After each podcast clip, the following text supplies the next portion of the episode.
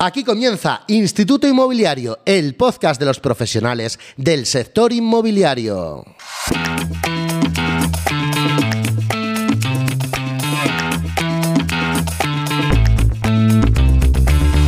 Hola, hola, ¿cómo estás? Soy Manu Arias Realtor y aquí comienza el podcast de los amantes del sector inmobiliario.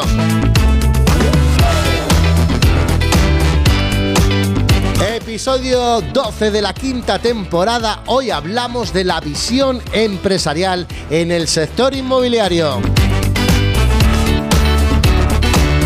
Bueno, yo soy Manuaria Realtor, como te digo, así me puedes encontrar en todas las redes sociales. Soy API Profesional CRS Realtor en la ciudad de Salamanca. Y hoy nuestro claustro de profesores para hablarnos de la visión empresarial está formado por Patricia Magro, Michele Disei, María Suprum, Cecilia Morales y Vicente Soler. Pero además tenemos nuestro experto en inversión, nuestro magnate del ladrillo, Charlie Hoyos, que nos va a hablar del flipping building o cómo sacar más de un 70% de rentabilidad neta. Y además, como cada semana desde Murcia nos acompaña Tony García, que nos trae la actualidad inmobiliaria.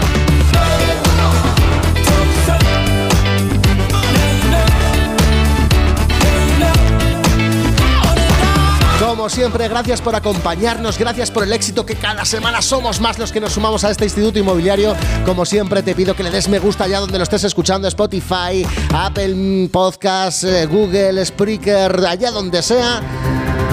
Dale me gusta a este podcast, déjanos un comentario, contesta las preguntas que hacemos a las encuestas, porque nos ayudas a crecer cada semana más, porque nuestro propósito, ya lo sabes, es hacer del sector inmobiliario un sector mejor para todos y sobre todo para nuestros usuarios y clientes.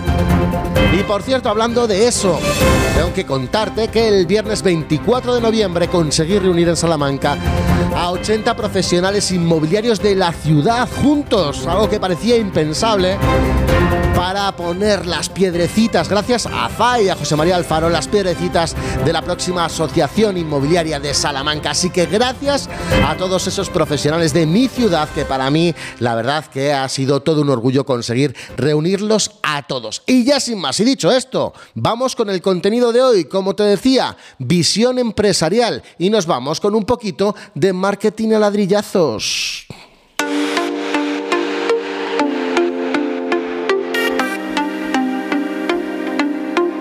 Nuestra experta en marketing es nada más y nada menos que Patricia Magro, directora de contenidos de InmoTools. Y su sección Marketing a ladrillazos hoy nos habla de tener visión de empresario. Hola Patricia. Hola Manu, hola a todos los oyentes, gerentes, agentes, brokers, coordinadores, inmobiliarios en general y resto de civiles que os interesa el apasionante mundo inmobiliario por alguna razón. Manu, nos has propuesto hablar esta semana de visión de negocio. Algo muy interesante y muy profundo, la verdad.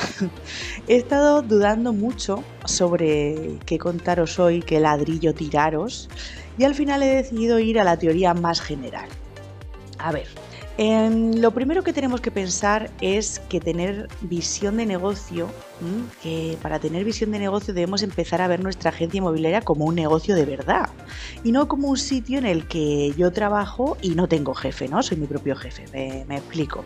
Debemos tener visión de empresario. Y aunque parece algo muy obvio cuando lo cuento, la realidad de la mayoría de las agencias inmobiliarias es que sois empresas tan pequeñas y los que sois los dueños estáis metidos hasta las trancas en el día a día, como un empleado más, bueno, no, un empleado más, no, peor, como el único empleado o como el empleado más esclavizado. Ojo, que esto no es una crítica, ¿eh?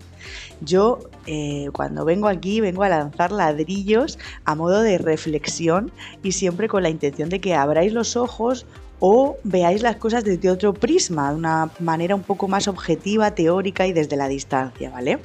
Ya he dicho muchas veces, o bueno, alguna vez en esta sección, que el objetivo de todo dueño de la agencia debe ser siempre intentar alejarse poco a poco del día a día, pero no por capricho, sino precisamente por, por esto que estoy comentando, para tener tiempo y perspectiva para afrontar las cuestiones propias de lo que es dirigir un negocio y no de estar gestionando a los clientes.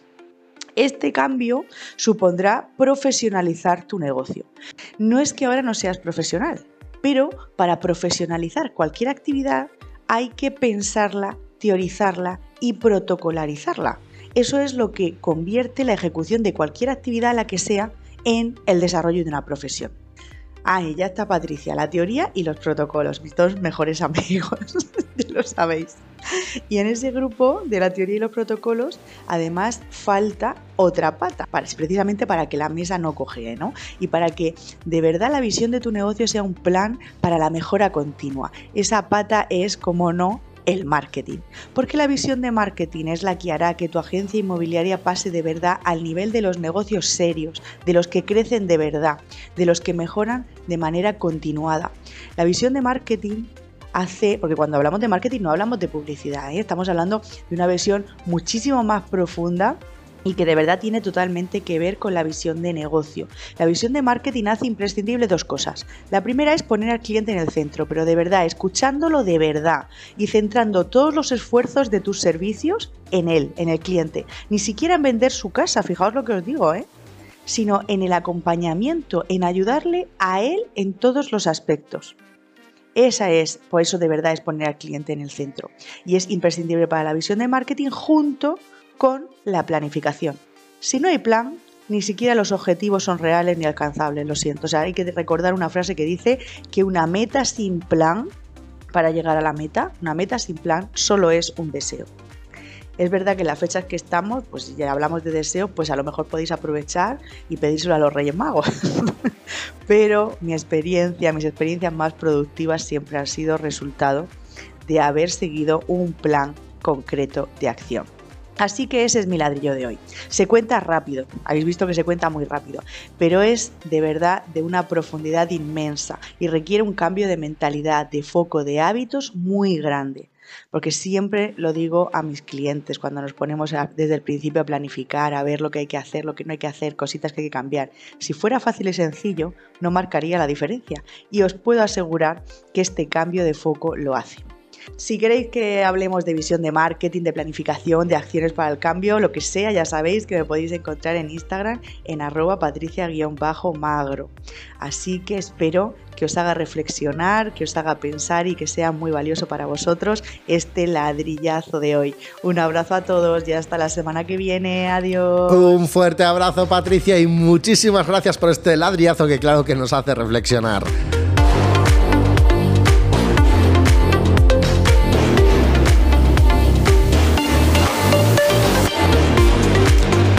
De nuestros profesores del claustro, sin duda, y además que sé que este es un tema que le apasiona y nos ha hablado de él en varios episodios de Instituto Inmobiliario, es nada más y nada menos que Michele Disei. Y hoy Michele nos quiere hablar de diferenciar los números de la visión empresarial. Así que, Michele, ¿qué nos quieres contar hoy?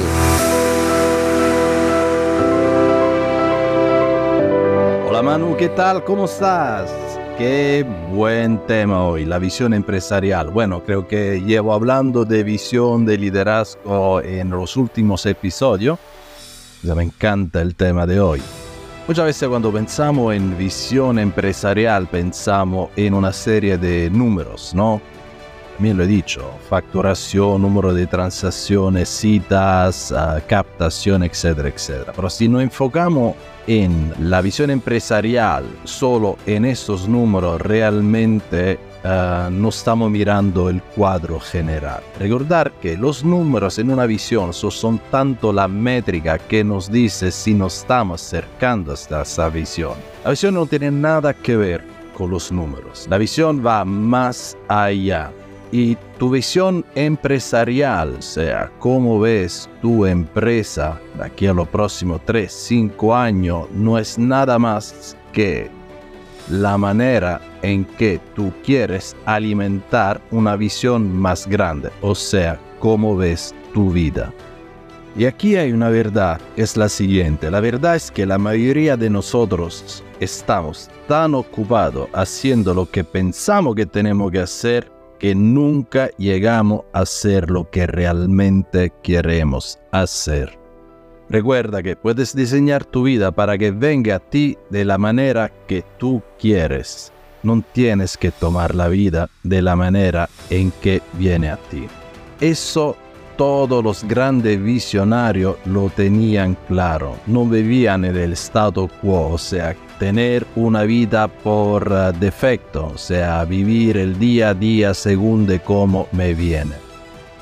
Y si pensamos que tener una visión eh, es algo que los demás tienen, bueno, te quiero compartir algunos datos curiosos que son los siguientes. Según Dave Cole, profesor emérito de la Virginia Tech, el 80% no tienen metas o visiones. Y aproximadamente el 16% dice que tiene visión ¿no? o metas, pero nunca la escriben. Solo el 4% escribe su visión y menos del 1% la revisa de manera continua. La visión es esta cosa que en un principio parece imposible, luego parece improbable y al final cuando nos comprometimos con nuestra visión y le ponemos voluntad, se vuelve inevitable. La visión no tiene nada que ver con un objetivo. La visión tiene que ver con la transformación. Y si lo pensamos es exactamente lo mismo cuando eres joven tiene la visión de tener un hijo, ¿no? No se trata de tener un hijo. Se trata de transformarte en padre. Eso es lo que crea la visión. La visión crea una transformación. Por lo tanto, la transformación es tuya. Tú eliges en quién te quiere transformar. Y aquí tenemos varias visiones, ¿no? De la vida o de la empresa. Si hablamos de visión empresarial, pregúntate en qué te vas a transformar si cumples con la visión. La visión no es un objetivo, no es una meta. Es algo que creamos para crear un camino y el camino es de transformación. Como dije antes, sabiendo que es lo único que tenemos es nuestra vida, que es un regalo increíble, elige el camino que quiere tener. La visión es como esta mujer o este hombre guapo, ¿no? Que cuando era joven lo viste y dijiste, esta es la persona con la cual me voy a casar, sin ni siquiera haber hablado. Hiciste cualquier cosa para poderlo conocer. Ni siquiera lo tenía claro, pero tenías un deseo, estabas enamorado. Los grandes visionarios lo ves porque están enamorados, tienen fe en su visión y son capaces de hacer cosas increíbles.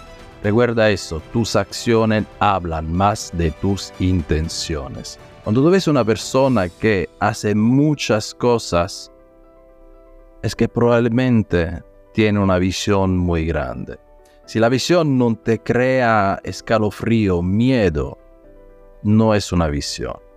Si la visión te tiene que dar emociones, te tiene que hacer palpitar el corazón o, o, chillar el corazón de alegría soltanto en pensarlo. Y si todavía no lo has encontrado, tranquilo, lo único que te pido es que te abres a la vida y permite que esta visión te encuentre. Así que, ¿qué vas a hacer? Tú decides.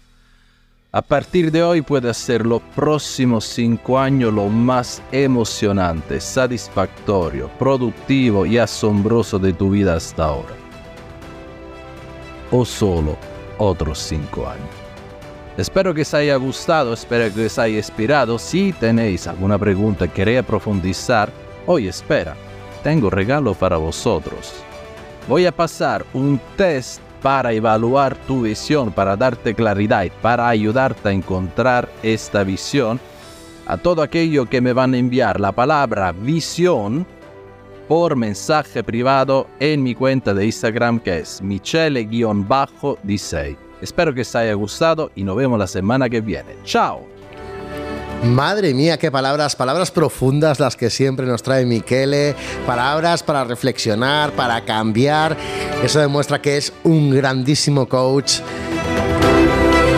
Ya sabéis que lo podéis encontrar en Instagram michele-disei así como suena Michele-Disei, con I latina, con todas las Is latinas, y además eh, escribirle ese mensaje privado, visión, porque seguro, seguro que os va a clarificar las cosas y os va a ayudar a mejorar eso, a mejorar vuestra visión, vuestra visión de negocio y así también a mejorar vuestra vida. Momento ahora de hablar de Instagram.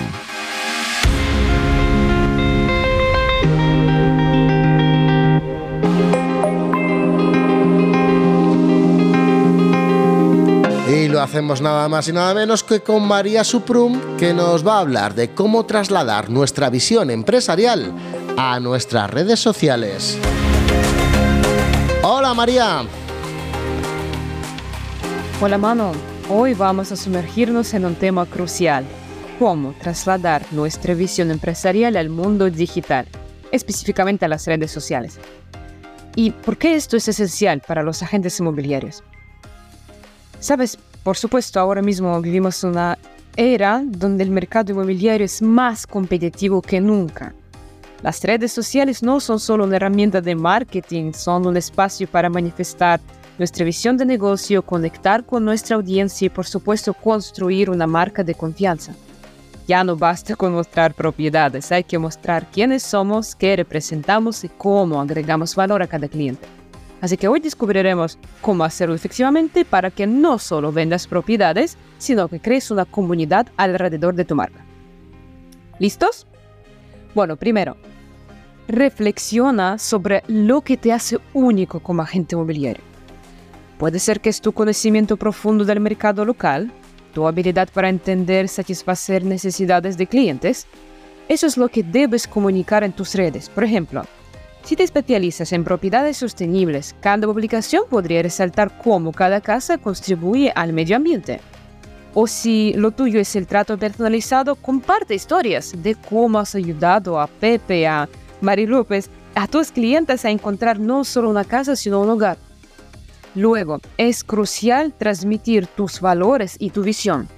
Esto no solo te diferencia, sino que también atrae a clientes y atención, potenciales miembros de tu equipo que comparten tus ideales. Si tu visión es crear una experiencia inmobiliaria basada en la confianza, la integridad, haz que eso se refleje en cada interacción en las redes. Publica testimonios de clientes, comparte tus experiencias aprendiendo y creciendo en la industria. Habla sobre cómo visualizas el futuro de la inmobiliaria y qué estás haciendo para llegar ahí. Y por supuesto, no tengas miedo de compartir la visión, porque hay gente que lo teme. No, no. Si sueñas con expandirte, de ser el mejor, eh, el agente inmobiliario más caro, más grande, conquistar toda la galaxia inmobiliaria, tener equipo, ser un referente, díselo, exprésalo. Porque esto inspira confianza y conexión. Y tus seguidores y clientes potenciales no solo te verán como un agente, sino como un líder en el sector. Alguien con una dirección clara y una pasión contagiosa por lo que hace. Para resumir, tu éxito en las redes sociales como agente inmobiliario radica en ser fiel a lo que te hace único, compartir tus valores y hablar de tu visión con confianza. Cada publicación, cada historia, cada vídeo es una oportunidad para mostrar al mundo lo que te diferencia y hacia dónde te diriges. Soy María Suprum. Hoy te he mostrado cómo llevar tu marca personal inmobiliaria a nuevas alturas en redes sociales teniendo una visión empresarial, recuerda, en este mundo digital, tu autenticidad y visión son tus mayores activos. Así que si todavía no tienes claro cuál es tu visión, te invito a pensarlo bien y después transmitirlo en las redes. También te recuerdo que siempre puedes seguir en mi Instagram que es María bajo donde todos los días comparto en mis reels consejos útiles. Y espero que triunfes en el universo de las redes sociales. Hasta el próximo episodio, chao. Gracias María. Claro, contigo nos ayudas a crecer mucho más en redes sociales. Hacemos una pausa en nuestra temática principal de hoy, la visión empresarial. Aprovecho para anunciarte que la semana que viene, el próximo episodio, la temática principal será la negociación. Tema importantísimo los agentes inmobiliarios. Todavía nos faltan hablar de nuestra temática Cecilia Morales, nos falta Vicente Soler, pero yo creo que ahora es el momento de hablar de inversión inmobiliaria.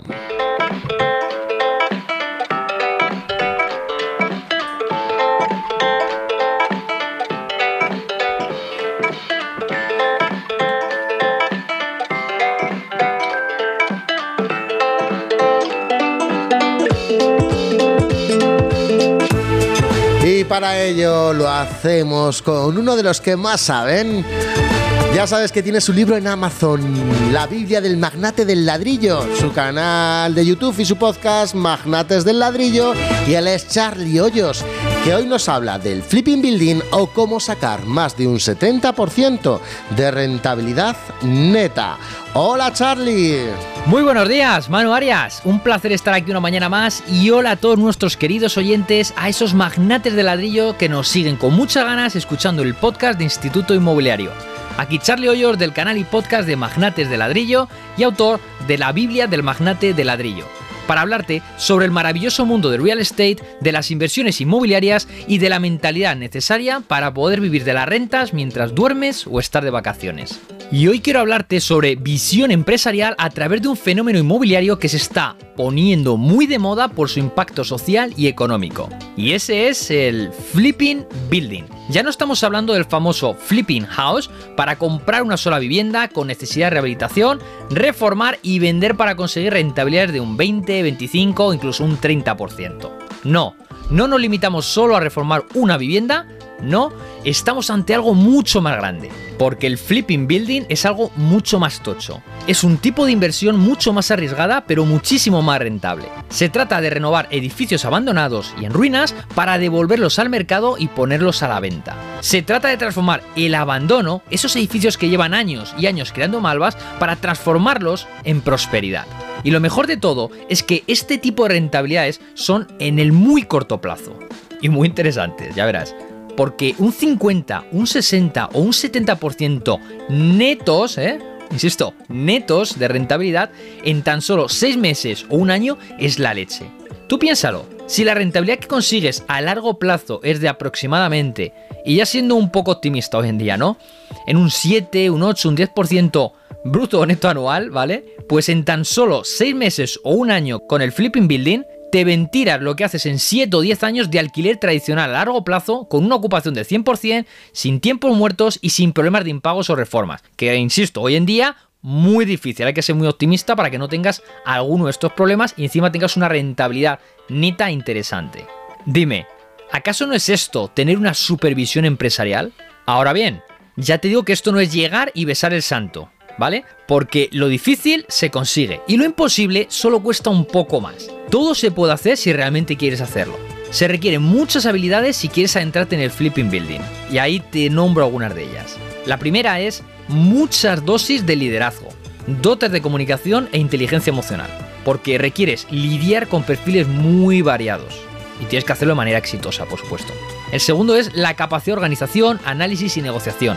La tercera es entender del mundo del real estate y saber de finanzas. Tienes que entender los números, si no, poco puedes hacer, no, no, no puedes llegar a esas cifras netas de rentabilidad. Y la cuarta es tener conocimientos técnicos y disponer de un buen equipo de reformas, bien contratado o subcontratado, para que lleven el trabajo a buen puerto bajo tu supervisión directa. Y más te vale tener bien atado contratos, tener bien atado tiempos y tener bien atado fechas y cifras, porque si no esto, esta es la etapa más, más difícil a la hora de llevar a cabo un flipping building, ¿no? El tema de las reformas. Porque al final es lo, determinante, ¿no? Si esa obra llega a buen puerto y a buenos precios, ¿no? Que te lo hagan en calidad, tiempo y, que pueda mantener esa rentabilidad. Eso es lo más, lo más difícil. Por eso también esto lo tienes que compaginar pues, con el tema de la negociación, organización, análisis y las finanzas, ¿no? Además de entender del mundo del real estate. Al final está todo muy correlacionado, ¿no? Si quieres tener éxito con el flipping building. Y cuando pones todos estos ingredientes juntos en la coctelera, te aseguro que puedes hacer cosas alucinantes a través del flipping building. Bien es cierto que no tienes por qué tener todas las cualidades anteriores, sino que alguna de ellas pudieras delegarla.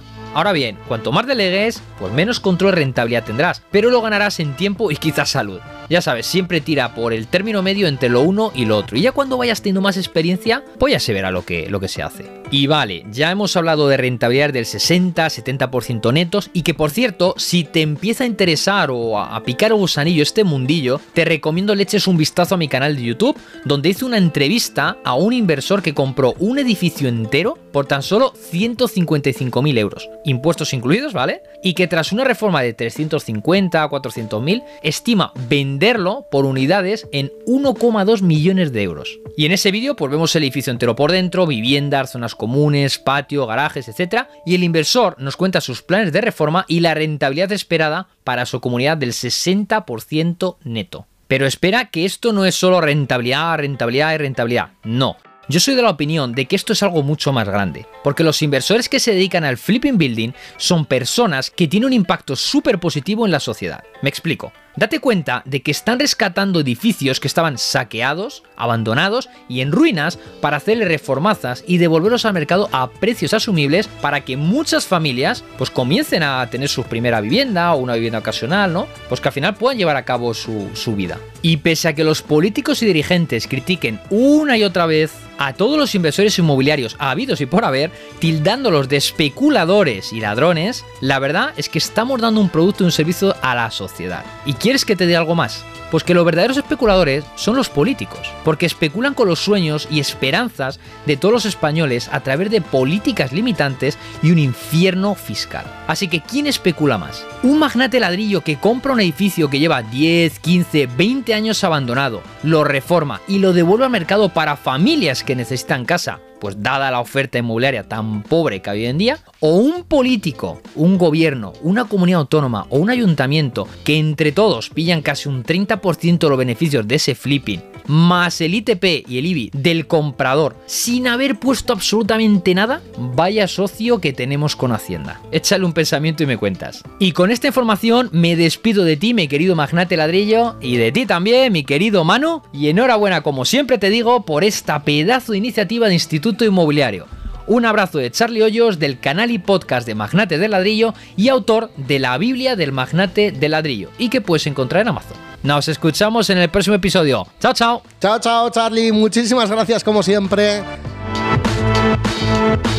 Esas claves para invertir o esas formas de invertir que quizá no tenías en cuenta y con esas altas rentabilidades como hoy nos contaba Charlie Hoyos, profundiza más en su podcast, en su canal de YouTube o también con el libro que ya sabes que lo tienes en Amazon y que te dejamos la etiqueta para que lo puedas comprar, eh, mejor dicho, el enlace para que lo puedas comprar en las etiquetas de este episodio. Momento ahora para la actualidad inmobiliaria. Y desde Murcia nos la trae, como siempre, nuestro amigo Tony García, que analiza en sus redes sociales la actualidad como nadie. Ya sabes, síguelo en LinkedIn, en Facebook, en Instagram, tony, tonygarcía.inmo.co. Hola Tony, ¿cómo estás? Hola Manu, hola compañeros, amigos, amantes del mundo inmobiliario. Como cada semana os traigo las últimas novedades de las noticias de nuestro sector. No podemos empezar de otra forma esta semana que hablando de la nueva ministra de Vivienda, Isabel Rodríguez coge la cartera de vivienda y agenda urbana. Debe ser la responsable de dar empujón a las medidas prometidas por el presidente Sánchez, como son las 183.000 viviendas anunciadas por este. También debe ser la que empiece a crear el índice de referencia de los precios del alquiler. Veremos si las medidas irán en la línea que habían iniciado sus predecesores en el cargo. Sin duda estaremos muy atentos a todo lo que tenga que ver con el día a día del mercado y aquello que tenga eh, relación directa con la gestión de nuestras empresas. Os traigo una noticia de Business Insider. Y la traigo a tono de crítica, porque el artículo viene a decir lo siguiente, las rebajas en viviendas se multiplican, los propietarios empiezan a estar desesperados. Vemos bajadas de hasta el 12 o el 13% porque el propietario está desesperado, avisan los expertos. Bueno, os digo que quiero hacerlo desde un punto de vista crítico, porque la realidad es que todos los índices de referencia nos están diciendo que el año va a terminar con una subida de precios. Ligera, contenida, pero los precios en ningún momento y menos de forma generalizada han bajado en España. Además, se habla aquí de momentos de recesión, cuando el año perfectamente va a cerrar con unas 500.000 operaciones, que es un número más que razonable después de todas las subidas de tipos que hemos vivido. Cuando rascamos un poquito más en el artículo vemos que lo que está haciendo es comparar la diferencia entre el precio anunciado y el precio final de venta. Esto no es un tema de que el mercado esté desesperado. La realidad es que los particulares principalmente no saben cuánto vale su vivienda. Que luego acaben haciendo una rebaja con respecto al precio anunciado no quiere decir que los precios estén bajando de forma generalizada en nuestro país. Más noticias que os traigo esta semana. Mirad, tengo un informe muy interesante de Culmia, donde vemos el acceso a la vivienda en España. Datos relevantes.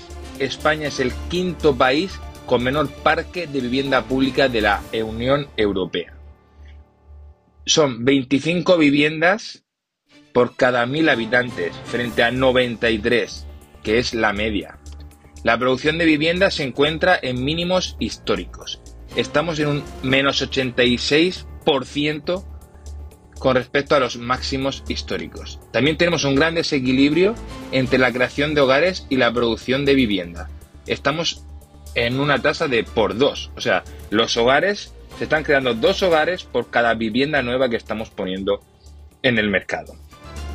También estamos eh, notando, mm, los datos nos dicen que hay un tensionamiento en el mercado del alquiler, con tasas de esfuerzo desproporcionadas. El precio medio de las principales capitales en alquiler ya supera los 15,5 euros. Para terminar, os traigo una reflexión del vicepresidente del Banco Central Europeo, que es Luis de Guindos, que dice que hogares, empresas y gobiernos de la Unión Europea tendrán problemas para pagar las deudas. Y es que el año que viene va a ser duro debido a las constantes subidas de tipos. Aunque eh, parece que hay brotes verdes, eh, precisamente la razón, en un artículo nos viene a decir que se prevé que en 2024 empiece a bajar esa tasa del Euribor. Lo veremos, estaremos muy atentos. Y esto es todo por esta semana. Un fuerte abrazo. Un fuerte abrazo, Tony. La verdad es que tienes toda la razón. Hay que analizar los artículos, hay que tener cuidado a ese titular facilón que ponen eh, muchas veces pues, para que hagamos clic eh, y, que, que directamente pues, crear incluso debate en la sociedad o, cambiar, em, cambiar la realidad en la sociedad. Entonces hay que tener muchísimo cuidado con esos titulares. Fíjate ese de Business Insider que la verdad me parece muy delicado y puede hacer tomar decisiones equivocadas a las personas. Así que muchísimo cuidado con esos titulares. Cuando veas un titular tan llamativo, siempre analízalo. O si no, lo que tienes que hacer es seguir a Tony García o escuchar este podcast o seguirle en redes sociales porque ya sabes que analiza la actualidad inmobiliaria como nadie. Momento de volver a nuestra temática principal que, como ya sabes, es la visión empresarial y lo hacemos ahora de la mano de Cecilia Morales. Morales. Tu Dextra, así la puedes encontrar en redes sociales, impulsora de negocios inmobiliarios. Y Cecilia hoy nos habla de trabajar la visión empresarial con un gestor de proyectos o también, y también, con inteligencia artificial. Hola Cecilia. Hola Manu, hola equipo, ¿qué tal? ¿Cómo estáis? Bueno, hoy voy a ir muy al grano, hoy va a ser cortito, porque eh, la visión empresarial bajo mi punto de vista, y es deporte nacional, no existe hasta que no estás metido de lleno en tu negocio. Normalmente decimos, oye, pues ¿qué vamos a hacer hoy? Vamos a montar un negocio y nos lanzamos, sin mucho más. Entonces la visión empresarial aparece cuando tenemos que ponernos en serio a lanzar ideas, a lanzar eh, los procesos, a ver cuáles son los paso a paso, los presupuestos, el tipo de cliente, etcétera. Y para esto no hay nada mejor que una herramienta de gestor de proyectos. En mi caso, la top, la que utilizo todos los días es Trello. Después contamos con otro tipo de, gestores de proyectos. Todos más o menos mm, rondan las mismas características, ¿vale? Pero los siguientes, bajo mi punto de vista, siempre son Asana, Slack y eh, por ejemplo. Write y Monday. Monday también me gusta son quizás los que más utilizaría. Hay chorrocientos mil, realmente puedes hacerlo directamente hasta en un Excel, pero para mí un gestor de proyectos es mucho más cómodo y mucho más efectivo. Podríamos tener unas listas de ideas, otra lista de procesos, otra lista de necesidades, como pueden ser, por ejemplo, proyectos, eh, dinero, tiempo, gente, qué tipo de personas vamos a necesitar, colaboradores, etcétera. Como te digo, la visión empresarial empieza cuando ya nos hemos dado un par de hostias, cuando vamos en serio, cuando ya sabemos que queremos poner toda la carne en el asador. Ahí es cuando empezamos a desarrollarla. Y para mí, una vez que tenemos estos gestores de proyectos que nos ayudan a vaciar la mente y a estructurarla, también podemos contar con herramientas de inteligencia artificial como puede ser ChatGPT o BART para que nos ayuden a crear ese plan de empresa. Y ojo, el que tú ya estés en tu proyecto, el que tú ya estés trabajando, ya estés moviéndote con tu negocio, no quita que no deberías tener un plan de empresa, porque el plan de empresa lo hagas cuando lo hagas, te darás cuenta de que puedes sacarle muchísimo más provecho y darle mucho más impulso a tu negocio. A partir de aquí, todo es aprender a pensar de una forma estratégica. Si te cuesta, no hay nada más importante que contar con la experiencia de un mentor, mentora o un coach, una persona que ya haya transitado por esos problemas con los que todos nos encontramos de una forma u otra y han sabido superarlos, que nos van a ayudar a superarlos antes o a prevenirlos. Contar con esa persona que entiende en qué punto estás y que tiene la capacidad de ver tu negocio a vista de pájaro, de pájaro y darte los tips necesarios para que salgas adelante triunfante. Ojo, que el que hayas llevado tu negocio medio bien o hasta súper bien durante años no quita que no puedas necesitar ese acompañamiento en cualquier otro momento, porque todos sabemos que los negocios cambian, los clientes evolucionan, los mercados evolucionan y por lo tanto a veces es difícil seguir ese ritmo. Para mí solamente me queda decirte un pensamiento con el que me estoy encontrando a clientes y personas de, mi entorno últimamente y es que tu negocio no te define, no te define como persona. Puedes tener un negocio que vaya bien o que no vaya tan bien. Y eso no quiere decir que tú seas una mejor o peor persona. Solo ten eso en cuenta, por favor. Muchísimas gracias por escucharme y por supuesto siempre podéis contar conmigo para que os explique un poquito más cómo utilizar esos gestores de proyecto en vuestro beneficio. Enorme. Gracias, Cecilia. De verdad, además, una mujer con la que siempre puedes contar, siempre la tienes ahí, le puedes preguntar cualquier cosa, ayuda a todo el mundo, comparte herramientas, te ayuda a utilizarlas. De verdad, eh, gracias Cecilia, eres un amor. Tu Dextra, así la puedes encontrar, tu Dextra guion bajo, en Instagram, por ejemplo, y contactar con ella. Además, ya sabes que es una de las administradoras del grupo del Club Inmobiliario, junto a mi amigo Tony Pérez, al que le mando otro beso, igual que le mandé la semana pasada. Y es el momento de la última intervención de esta semana.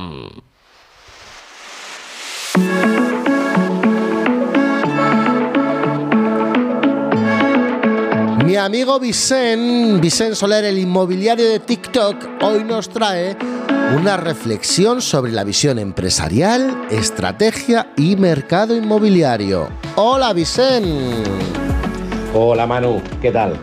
Para empezar, me gustaría definir qué significa visión empresarial de manera muy sencilla. La visión empresarial es saber dónde te gustaría que estuviera tu empresa en el futuro. Y no me refiero al lugar geográfico, sino objetivos. Además, creo que estos objetivos deben ser utópicos, ya que si aspiramos al 10, quizás no lo consigamos, pero nos acercaremos. Chesco Spar, en su libro Jugar con el corazón, decía que se juega igual que se entrena. Si entrenas al 50%, es imposible dar el 100% en los partidos, con lo que si nuestros objetivos son asumibles, nunca llegaremos a la excelencia. Así que la visión empresarial de una empresa inmobiliaria debería ser algo así. Ser la agencia inmobiliaria líder en nuestra región, reconocida por ofrecer servicios excepcionales, innovadores y personalizados a nuestros clientes. Nos esforzamos por entender profundamente sus necesidades y deseos, facilitando experiencias inmobiliarias fluidas, transparentes y gratificantes. Nuestro objetivo es ser un referente en el mercado por nuestra integridad, conocimiento del mercado local y compromiso con la comunidad, buscando continuamente superar las expectativas, aprovechar la tecnología más avanzada y desarrollar soluciones creativas para el mercado inmobiliario, asegurando que cada interacción con nuestros clientes sea una oportunidad para fortalecer relaciones a largo plazo basadas en la confianza y el respeto mutuo. Así que es crucial entender que el sector inmobiliario es más que simplemente vender o alquilar propiedades. Pero si esto te parece poco, además, en este mercado dinámico, la adaptabilidad es clave. Nos enfrentamos a retos como las fluctuaciones económicas y cambios en normativas. Por ello, nuestra estrategia siempre debe ser flexible y resiliente, capaz de adaptarse a estos cambios sin perder de vista nuestra visión a largo plazo. Y después de la reflexión, viene el consejo. Obviamente, nuestro mayor flujo de ingresos viene de la venta de muebles y en las épocas de cabacas gordas, las vendas trabajando de esta manera vendrán solas. Pero entonces es cuando debemos prepararnos para la época de vacas flacas, creando una estrategia para que los periodos de crisis no nos hagan bajar la persiana. Ya puede ser con estrategias que nos generen ingresos recurrentes como la administración de alquileres o ventas cruzadas como carteras de seguros. Tenemos que tener un plan B para cuando las ventas sean más costosas o incluso cuando prácticamente no se vendía como en la última crisis. Y es que ya decían los romanos, si vis pacem para velum, o sea, que en tiempos de paz, prepárate para la guerra. Un saludo a todos nuestros oyentes y nos vemos la semana que viene. Gracias, Vicen. Qué importante esa reflexión, ¿eh? Y es que en el inmobiliario muchas veces estamos en el día a día y tenemos que guardar por si las cosas cambian. Que sabes que estamos en un negocio que depende mucho de muchas situaciones. Hay que hacerlo así, hay que tener visión, visión a largo plazo y siempre con prudencia. Pero eso sí, apostando al 120% para intentar llegar al 100%. Pues bien, con esta genial reflexión de Vicente Soler hemos llegado al final de nuestro Instituto Inmobiliario de hoy. Recuerda que la semana que viene hablamos de negociación.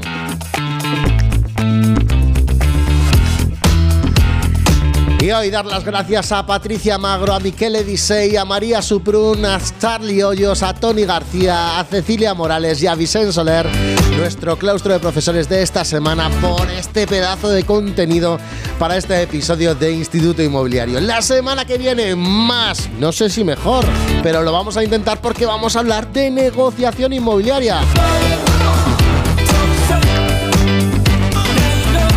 Como siempre, este podcast pretende mejorar el sector inmobiliario. Y lo hacemos solo con ese objetivo, porque nos apasiona. Dale calor, hazle crecer, contesta nuestra encuesta en Spotify, comenta, dinos qué te gusta, qué es lo que cambiarías. Y ya sabes que yo soy Manu Arias Realtor, así te espero en todas las redes sociales y por favor dime, dame tu feedback sobre este podcast porque me ayudas cada día con tus comentarios.